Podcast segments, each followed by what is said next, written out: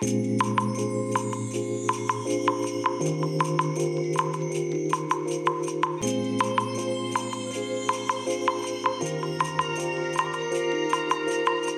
い、おはようございます。本日はですね、4月1日土曜日でございます。車の中の気温は11.7度ですね。天気はね、快晴ですね。えそれではね、本日も行ってまいりたいと思います。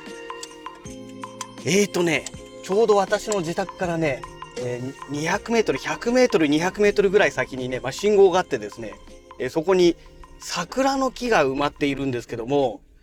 ああ、まだ、まだ花びらは、うん、7割ぐらいですかね、残ってるっぽいですね。大丈夫そうですね。まあ、昨日もそうですけど、風がね、今日もそうですが、風が全然ないので、ね、風がないので、残っていたのかなという感じですね。これ昨日とかね、強風が吹いてましたら、多分ね、結構散っちゃっていたんじゃないのかなという感じがしますけどね。はい。えーそれでね、えーと、何日か前の、えーこのポッドキャストラジログでお話ししましたけども、えー今使ってるこの、えー収録してるね、えー、Zoom の F2 ですね。えーこれに、えー純正のね、ラベリアマイクではなくて、えーロードの、えーラベリア2というね、えーラベリアマイクを、まあ、取り付けて、えー収録をしているわけなんですけども、このラベリアマイクのですね、えっ、と、いわゆる、なんて言うんでしょう。あの、襟とかにね、マイクを取り付けるためのピンですね。まあ、私はピンって言い方をするんですけども、えー、ツイッターとかで見てると結構ね、タイピンっていう言い方をされてる方がいたりとかですね。あと、通販サイトで検索するときにはね、クリップって入れると出てきたりとかですね。まあちょっとなんか、それぞれね、えー言い方がなんか違うのかなという感じがするんですけど、まあタイピン、ね、タイピンって、ネクタイピンのことですよね。だからちょっとなんか違うんじゃないのかなと、個人的には思うんですが、で、ネクタイピンって言ってもね、女性の方はあんまりピンとこないと思うし、ね、今もうネクタイピン使ってる方ってほとんどいないんじゃないでしょうかね。年配の方ぐらいだけじゃないかななんて思うんですけどね。私なんかもうネクタイピンなんて、ほんと若い頃ちょこっと使ったことがある程度で、全く今は使ってないですね。もうここ20年は使ってないですね。はい。まあ、どうでもいい話なんですけど。で、その、まあ、そのピンなんですけども、これがね、えーまあ、結局自宅で見つかったというお話はしてなかったかな？してたかな？うん。で、まあ見つかったんですけども、簡単に取れてしまうということで、今後ね、紛失してしまう恐れがありますので、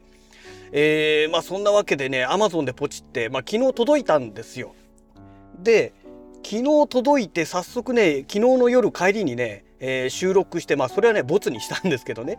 えーボツにしましたけども、えーそれをね、使って収録した時に気づいたんですけども、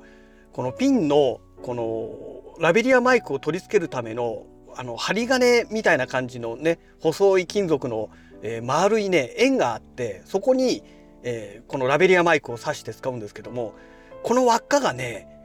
微妙にね、大きすぎてですね、あの、固定ができないんですよ。スカスカなんですよ。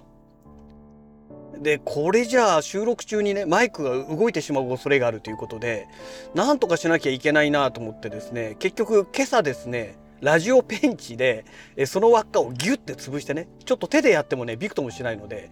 えーラジオペンチでギュッて潰して、あの、もう固定できるようにね、しちゃいました。なので、まあおかげで今はね、かなり安定してくっついてますので、もうこれでいいかなと 思っております。まあ皆様、皆様から見たらね、もうどうでもいいお話なんでしょうけども、ね、ただこれをマイクが動くことによってですね、やっぱりね、マイクが動けば何かに当たるわけじゃないですか。衣類とかいろんなものにね。で、当たった時に当然ノイズが入るわけで、音が入っちゃうわけで、だからやっぱりね、音質にね、ものすごく悪影響を与える内容になりますから、だからやっぱりね、きちんと固定できるものは固定しとかないと良くないんですよね。はい。えー、まあそんなわけでね、今日はまあ4月1日ということなんですけども、エイプリルフールですよね。えー、なんですけども、まあ特別ね、エイプリルフールだから嘘つくというようなね、ネタも特にないので私はしませんけども、で、さすがに今年はツイッターでもあんまり騒いでないですよね。うん、もういい加減飽きてきたっていうのもあるんでしょうかね。うん。えーそれでね、まあ今日はですね、まあそのエイプリルフールのネタではなくてですね、あの何日か前にあのネタとしてお話ししました。あの成長剤の話ですね。新ビオフェルミン S 錠の話ですね、まあ、その後どうなったのかというお話ですね。飲み始めてもう2週間？3週間？だが経過しますけどもえー、それからどうなったのかということなんですけどね。あのこれを飲み始めて確実に変わったなと思うことがあります。えー、それは何かと言いますと、えー、このね便通が良くなったという部分はね、えー、実はね意外とそうでもないです。なんとなく良くなったような気がするかもしれないみたいなね本当にね微妙なところなんですよ。うん、それよりもね良くなったなと確実に思ってることはですねあの朝方にね目が覚めなくなったっていうことですね。あの以前よりもね熟睡できるようになりました。うん。本当に不思議なことに。前はねもう朝方3時とかで遅くてももう4時ぐらいに目が覚めちゃうっていうね。そんな感じだったんですけども最近はねその朝方にねこう目が覚めてしまうっていうケースがねほんと数少なくなってきましてあのー、もうね目が覚めるともう6時とかね。要は明るくなって目が覚めるみたいなね。今まではねまあもちろん冬でしたから当然もう4時とか3時ってはもう真っ暗なわけですよ。まあ今でも4時だったらねまだ真っ暗だと思うんですけどもあのその真っ暗な状態でも自然に目が覚めちゃってたのが、えー、まあ単純にね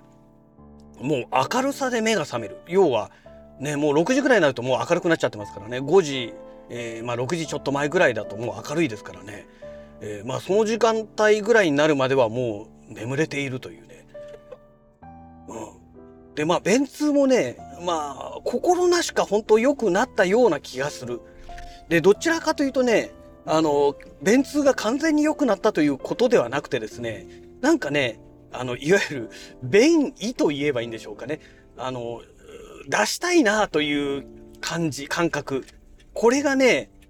なんか絶えず続いてるような、出るまで続いてるような感じですね。ですから、通常、以前でしたら出そうになった時に、ね、そういう便意を催すみたいな感じでね、あの、なんかしたいなっていう感覚になるわけですけども、今はなんかね、全然出る気配がないのにしたいなという感じがね、絶えずこの出るまでの間続いてるような状態なので、まあ正直ね、あんまりいい状態ではないんですよね。いい状態ではないんですけれども、ただね、やっぱりね、睡眠がね、ちゃんと取れるようになった。まあ、まだね、ちゃんとというわけではないんですけども、以前と比べるとかなり良くなったというところがですね、このシンビオフェルミンを飲み始めてね、あの、すごく私にとっては大きなメリットになったかなというところなんですよね。うん。だ私と同じようにね、全然、あの、眠れない。あの、眠れないっていうのは、寝つくのは早いんだけども、寝てもすぐ目が覚めちゃうっていう人はね、ぜひね、あの、この成長剤飲んでみるといいかもしれないですよね。うん。多分、この、まあ、2、3週間になるのかな？えー、まあ、飲み続けてですね、少しずつ体の中がね、良くなり始めてきているんじゃないのかなと思うんですよね。当然、この大腸の中にね、えー、要は我々ね、朝昼晩ってご飯食べるわけじゃないですか。で、その食事をした時のえー、まあ栄養の絞りかすみたいなもんですよね。まあ、これが大腸の中に溜まってるわけで、えー、要はその絞りかすをねずっとこのまま体の中に残しとくっていうのはですねそりゃいいわけがないんですよね。うん、でそれをねやっぱりきちんと定期的に放出するという作業がですね、えー、まあそれが代弁ということになるわけですけども、まあ、これはすごく重要なんじゃないのかなとういうお話になってくると思うんですよね。うん。まああの本当にね体調が良くない人はねまずはねそこからね見直していただくのがねよろしいんじゃないのかなと自分の身をもってね体験しておりますのででそろそろね、えー、まあ130錠のものをね、えー、私買ったんですけどもそれも残りわずかになってきてますので、えー、まあ今日でね4月1日になりましたから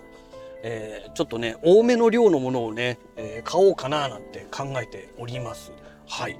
ね、ちょっとしばらくねあと23ヶ月はねこれ続けてみてもうちょっとねあのこの体調がどういうふうにね変化していくかっていうのをねまあ継続的にね続けていきたいなと思っておりますのでまたね経過報告ということでこのシンビオフェルミン飲み続けてこうなりましたって話をね、えー、していきたいと思いますのであの興味深い方はね是非このポッドキャストラジログをね、えー、聞き続けていただけたらなと思います。はい、えー、そんなわけでね会社の駐車場到着しましたのでまた次回のラジログをお楽しみください。それではまた。